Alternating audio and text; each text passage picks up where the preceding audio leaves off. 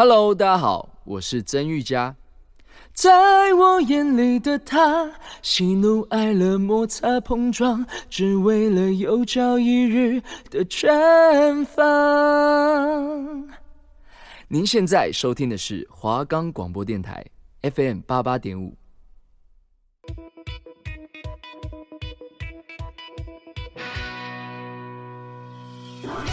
带你领略电影的世界。带你深入导演的心里，让你不止再次爱上经典电影，也让你忍不住想再看一百遍。推荐给你好看的电影，终结你的片荒。我是金奇，我是张俊凯，就让我们开始今天的华冈放映社。我们的节目可以在 First Story、Spotify、Apple Podcasts、Google Podcasts、Pocket Casts、Sound Player 等平台上收听，搜寻华冈广播电台就可以听到我们的节目喽。欢迎收听华冈放映社，我是主持人新奇，我是主持人张俊凯。那这个这一次的节目呢，是我们倒数第二集的节目了。没错，倒数第二周，很快啦，时间过得很快，即将要结束了。对，从想当初我们从上学期做到现在，也做了十几集的节目了。对啊，我们的十七集其实到现在已经接近尾声的啦。对，接近尾声。你是接近尾声的啦。对，我大部分已经做完了，就剩节目。我是大部分还没做完呢、啊。但我跟你很不一样。那这次呢，我们来介绍一个我们上次节目中有提到，就是有关动物反扑的一个电影。对，没错，他也是在讲述那个自然的反扑吧。对，不是马达加斯加，是星球崛起。没错，是星球崛起。怎么会是马达加斯加？你上次就讲马达加斯加。哦，我上次有讲马达加斯加吗？对啊。不好意思，因为我可能前一天在看那部电影。好，那《星球崛起》呢？这部电影呢，是一九六八年的美国科幻《人猿星球》系列的重拍版。那二零零一年的《决战星球》也是《人猿星球》的重拍版。那电影由二十世纪福斯影片发行，导演为鲁伯·华尔特。电影特技呢为威塔公司负责，首次呢在实景上应用动态捕捉的技术拍摄。那这部片呢在二零零二零一一年的八月五号在北美上映。那它这次重拍版不同于七零年代那时候的倒叙法，而是直接从系列的第四部《征服星球》的时间点开始。叙述人类如何征服地球的过程，其中内容上与征服星球相似，但剧情不太一样。然后这部电影呢的演员，其实很多人不会去注意啊。大家想看星星，对，大家只想看星星，但是大家其实不知道，那只星星也是一个很有名的演员，对，也是演员演的，演那个他们里面演那个星星的老大就是那个凯撒嘛，嗯，其实他是一个很有名的演员，《魔戒》三部曲大家应该看过吧。里面的咕噜就是他演的，就是你知道他从来他从来不露面，欸，对他从来不露面，那个他只会当幕后演员。电影特效加一加，他就是个很成功的角色。然后这部电影呢，其实有一些人类啦。第一集的第一男主角呢叫做威尔啊，他是那个詹姆斯·法兰克演的。那詹姆斯·法兰克演过很多电影，像是蜘蛛人。然后他在蜘蛛人里面是演那个哈利·奥斯本，就是那个绿恶魔。然后他演过一部我个人喜欢的电影叫《大明星世界末日》，非常的好笑。就是那部电影是集美国很多好莱坞影星一起去，然后在演的时候他们世界末日他们怎么死，直接弄哎、欸，那导演不演呢、欸，直接弄哎、欸。可能大明星也想也很喜欢这部片吧。里面有很多很有名演员，什么艾玛华森啊，还有什么蕾哈娜啊。直接弄，但我觉得可能大家去看这部片，可能不是因为看电影明星怎么死，可能去看艾玛华森的吧。艾玛华森，哎，艾玛华森，OK 的。啊，那其实这部电影的演员，嗯，我觉得不用相对赘述，因为这部电影最厉害的其实它的剧情跟特效。对，它的特效，毕竟它是用第一次是用动态捕捉的技术去拍摄的。没错，就是你就会看到一些人在身上穿很多绿绿的，就一些装一些科技装备，然后在那个布景里面跑来跑去，跑来跑去。对，就然后结果电脑输出出来，它就变成星星了。想不到吧？我是没想，反正我是没想到了。那的大概介绍电影的一些背景之后，我们接下来来介绍剧情的部分。那它一开始呢，是美国旧金山生物科技公司的基因系列公司化学家威尔罗德曼。研制出一种从病毒演变而来，能够治愈阿兹海默症的药物。那通过一只从非洲抓来的母猩猩亮眼的测试结果，发现它于十几秒内通过了汉洛塔测试。威尔将实验结果展示给公司的董事会，希望能够得到研究的批准。但亮眼当天却陷入狂躁，在笼子打开的一瞬间，直接逃到楼下，最后冲进会议室被保安枪杀。科研助手罗伯·富兰克林从笼子里找到一只出生不久的幼儿猩猩，由此发现亮眼是以为人类要抢走他的儿子。威尔的上司史蒂芬·雅各布斯下令终止他的实验，并安乐死所有的猩猩，在别无选择下，将幼猩猩带回家饲养。以一本凯撒大帝的书籍将它命名为凯撒，并发现幼猩猩从母亲身上遗传到一些药物，并且提提升了一些智商。三年下来，威尔将工作搬回家，并观察凯撒的学习能力，也将实验药物用于患有严重阿兹海默症的父亲身上。隔天呢，就治愈父亲的大部分症状。之后，威尔与兽医卡洛琳成婚，一家人每天带凯撒来黄木围绕的穆尔森林公园游玩。五年后呢，成长为成年猩猩的凯撒开始质疑自己的身世。当威尔将凯撒母亲的实情告诉他后，凯撒便将自己封锁在他一个阁楼的房间中。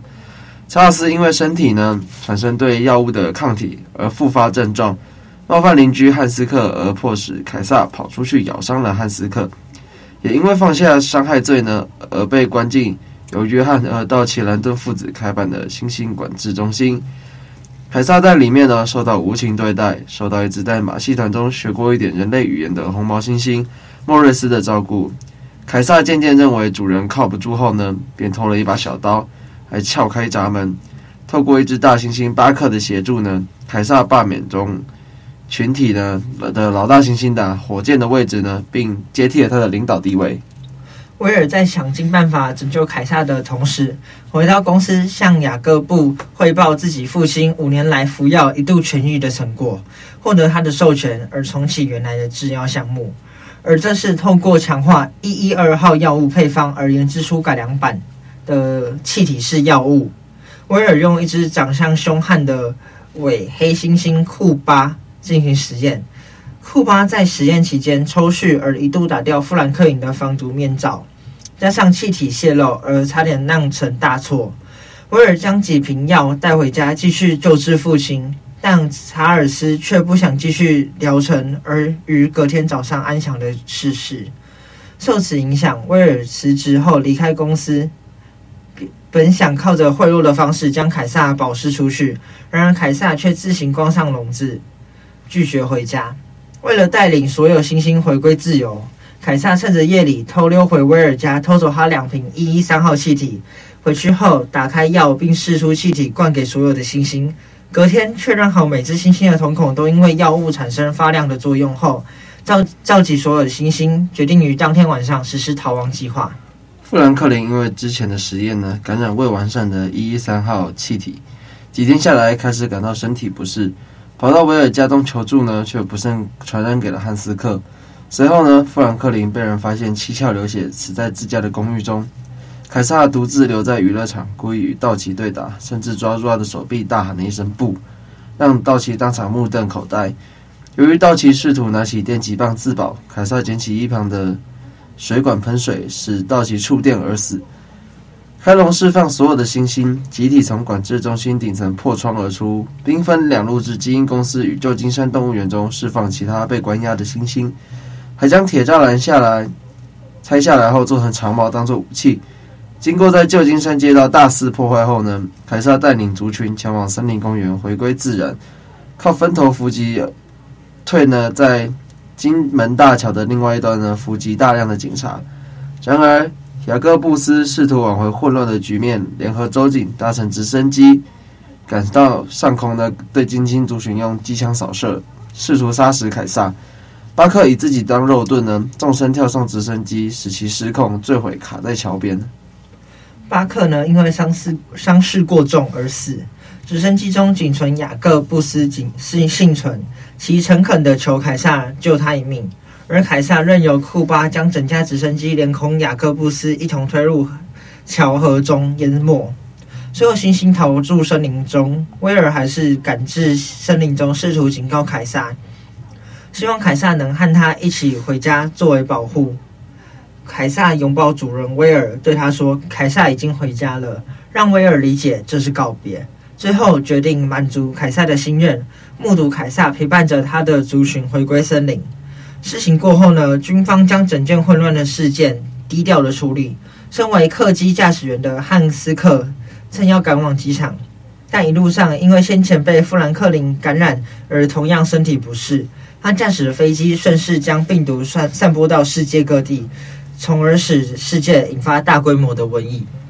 OK，那我们这一部《星球崛起》的剧情第一集啦，大概就是到这边而已。对，那就是。大概讲述了星星如何变聪明的过程。没错，因为《星球崛起》是一个三部曲，讲完哦，我们节目可能也录完了。对，它可能有点久。对，那，其实我觉得我是觉得它第二集会比较精彩一点啦。没错，我觉得第二节的剧情跟所包含的含义啦，对相对精彩很多。好，那我们呢剧情就先介绍到这里，那我们稍微听首歌休息一下，我们马上回来。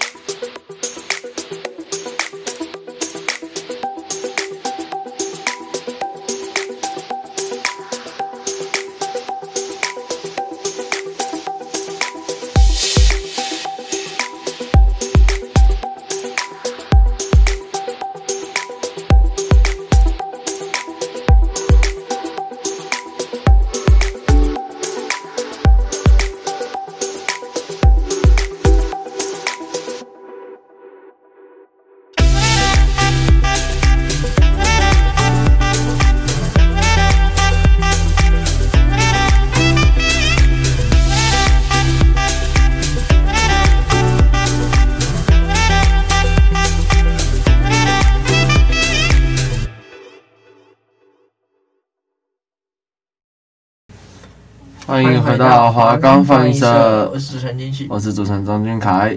那么，OK，我们刚刚了解到了《星球大战》的一些配置，然后背景跟剧情嘛。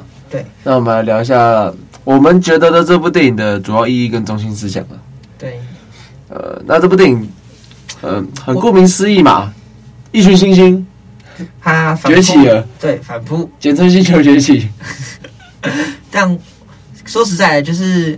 呃，蛮多蛮多人现在也蛮希望，他们当初的想法就是研制出阿兹海默症的新药，能治愈阿兹海默症药。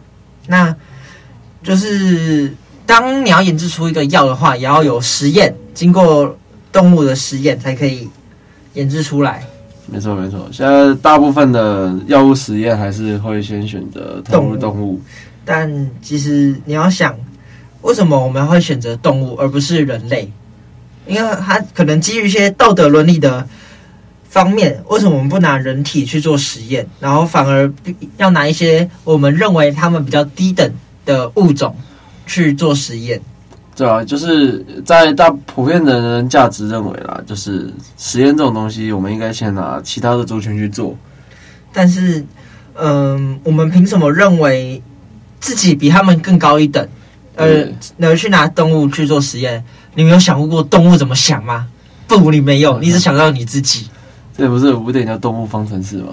然后我们都在说里面的人吃什么，吃人啊，吃什么？我们我们这还讨我们这还讨论那动物变成人，那人呢？动物吃什么？吃人啊？人啊，你说呢？其实蛮多蛮多艺术家就喜欢把动物跟人的角色兑换，对吧？不是啊，你看你今天刻鸡腿，对不对？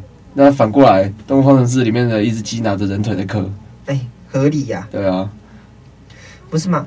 就是呃。我们很多实验呢，都是拿小白鼠或是一些猩猩去做一个实验。嗯，没错。为什么？因为呃，很多人认为呢，我们比动物更高一等，因为他们的生活方式比较原始，所以有人就认为动物只是凭本能，本能只会吃跟繁殖，没有感情的生物。所有的七情六欲，我们都是比他们更高一等。但其实你看新闻，当人们被车子撞死的时候，只会。要求什么国赔啊？谁要赔钱什么之类的？但是你当有一只狗被撞死，另外一只狗却在那一只狗的尸体旁边会守上一整天。狗动物在感情上面，其实有时候真的比我们多更多。就这部电影，我觉得其实算是一种反讽吧。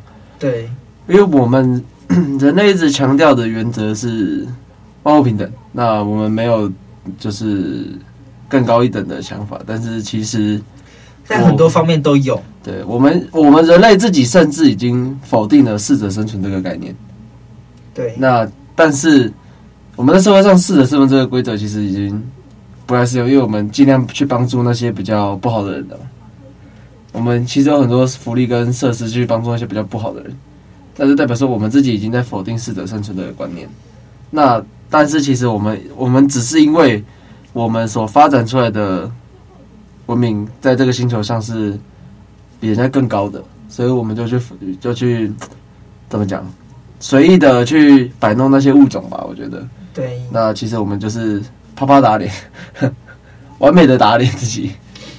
但其实蛮多人认为的，有一部分的人认为，其实当你新的药物出来，呃，可以让志愿者去做一些人体实验，至少那些人是自愿去的。他们知道自己的状况什么之类的，至少他们是自愿，而不是像动物，就是不情不愿的去被拿去做实验。那你们也没问过他们，然后也没想过他们怎么想，然后也也没有给过他们什么东西。至少人类去做实验的时候，还是有薪水拿的。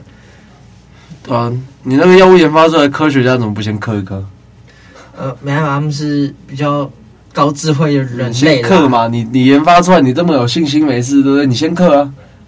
没办法，他们是比较高智慧的人类嘛。你先刻下去没事，我们再来嗑。通常只会找志愿者去试那些药物啊，嗯，就比如说最近的疫情好了，像那些疫苗研发出来啊，要经过很多的测试，但其中还是要经过人体实验阶段的测试，所以，嗯，还蛮多人去自愿去做这些测试的，毕竟有钱拿。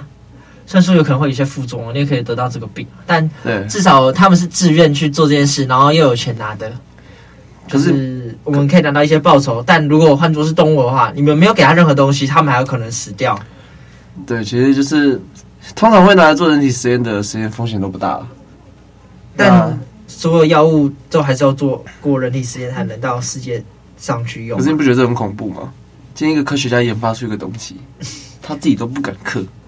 然后就叫别人去嗑，但你要想，还好，不是不是还好，只是说现在是他们是让动物先去嗑。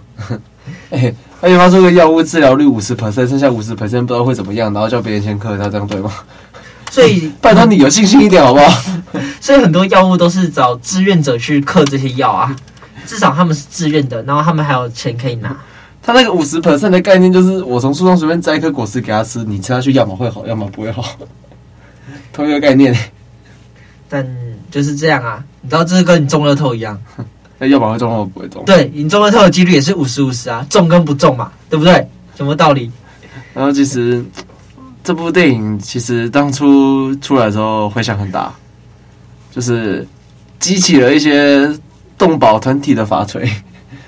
呃，不止拿动物做实验这一块啦，因为其实也越来越多人发现，呃，以我们现在的呃资讯来讲，说我们人类都是由猩猩演变而来的，是，但就是也有越来越多人发现，哎，好像野外猩猩他们越来越聪明了，他们是否会就是经过一些时代的演变，跟我们一样，就是慢慢进化成人类，就是他们好像也在进行一些进化的阶段，因为其实。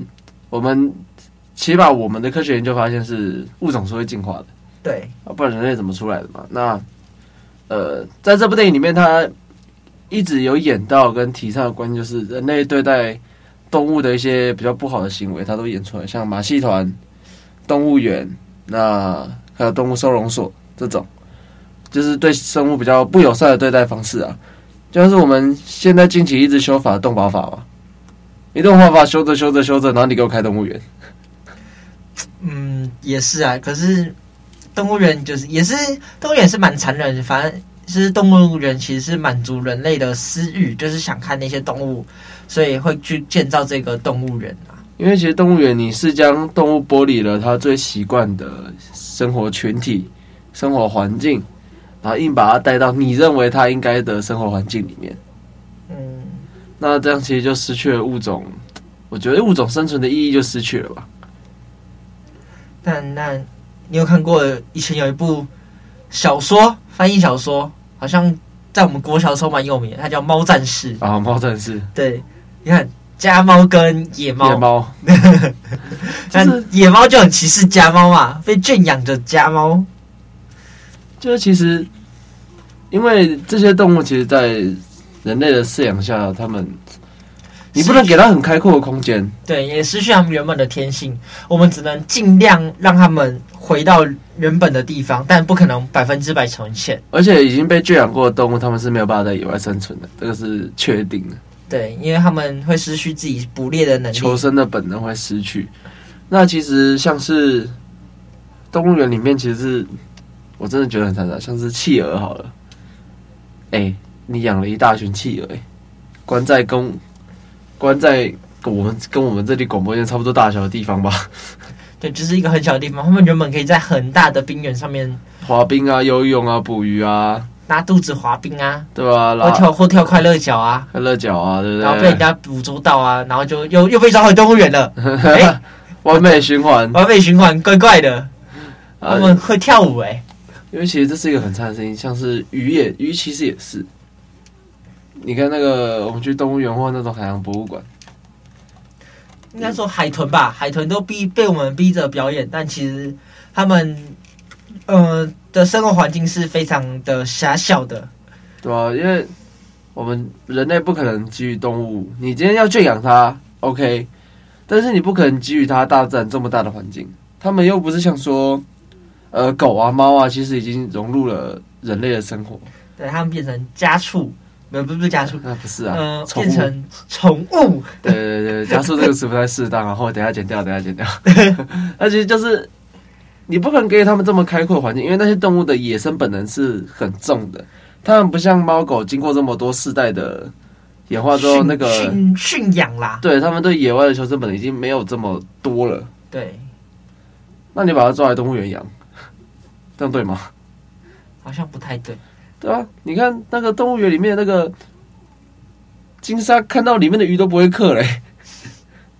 他们有其他的好吃的东西可以吃，啊干嘛吃那些金？现在吃那些鱼呢？对啊，那如果是野生的，已经血流成河嘞。就跟谢老板他妈妈一样。啊，没错，我要看到血流成河。没有啦，但好像其实蛮多电影或是一些动物园的动物，有人拍下来的画面是，有些猩猩其实会去锤那些玻璃，就是他们其实好像蛮渴望外面世界的感觉。因为他们一直被关在一个很狭小的空间里面，那不像我们在野外看到的动物这么有精神活力。因为其实我们去动物园看到的大部分动物是很慵懒的，对，因为它没有活动空间。对，他们其实没有没有太大的活动空间，就变得是十分的慵懒。因为他们动也动不了什么啊，能去哪？他们就顶多坐在那边。而且很多动物园，我觉得很残忍的是，他们把动物单独一只关在那边。哦，对，我是觉得，但其实有些动物就是单独生存，但其实好像大部分的动物都喜欢群体。对，因为其实你要让他们去接触到外面的食物，不然就像是我把你关在一个小房间里面，我供你吃，供你住，给你桌子，什么都给你，但是你跟外界没有任何联系，然后每天叫一群人去看你，这样 好像也不太好，久了会失智哎、欸，好像也不太好啦。那久了，你就不是阿兹海默症可以解决的。对，因为所以其实这部电影要传达给我们的意义，非常的，我觉得非常的多啦。对，其实，呃，他也跟我们讲了，有可能动物会反扑啊，什么之类的。大自然的反扑，又是大自然的反扑。没错，又是大自然又要反扑了，大自然一直在反扑。对，因为其实我们可以知道，动物其实他们渴望外面的世界，像是我们可以常常在网络上看到很多影片，就是。有些会去挑衅，在动物园挑衅一些动物。对，那其实他们会冲出来。他们其实还是有野性在的啦。我记得我曾经看过影片，是有一个小女孩趴在，还是小男孩趴在栏杆外面挑衅那些动物。哦，冲出来，就冲哎、欸！哦，还好他闪得快。我还是我还有看过，就是就算有人驯养了一群野兽，什么狮子啊、豹啊、老虎什么的。呃，当你背对着豹的时候，它还是会激发他的一个野性，就它还是会冲过来想咬你。那是他的生存本能啊。对，就是其实动物还是会有野性的，不是可以关在动物园的那一种。那是我们目前还有办法控制它们。对，当我们有一天没办法控制的时候呢，就是有一天可能情况失控的时候，那造成的影响会极其严重。对，那我是觉得。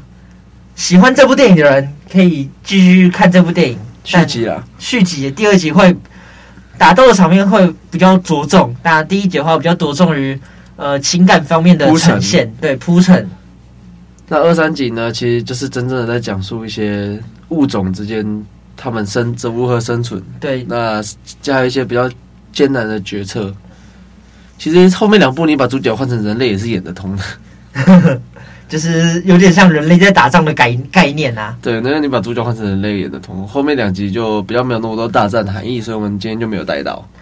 对，那喜欢这部电影的话，可以去多多看场这部电影。那我们今天的节目差不多到这边，我们下次见，啊，拜拜。拜拜。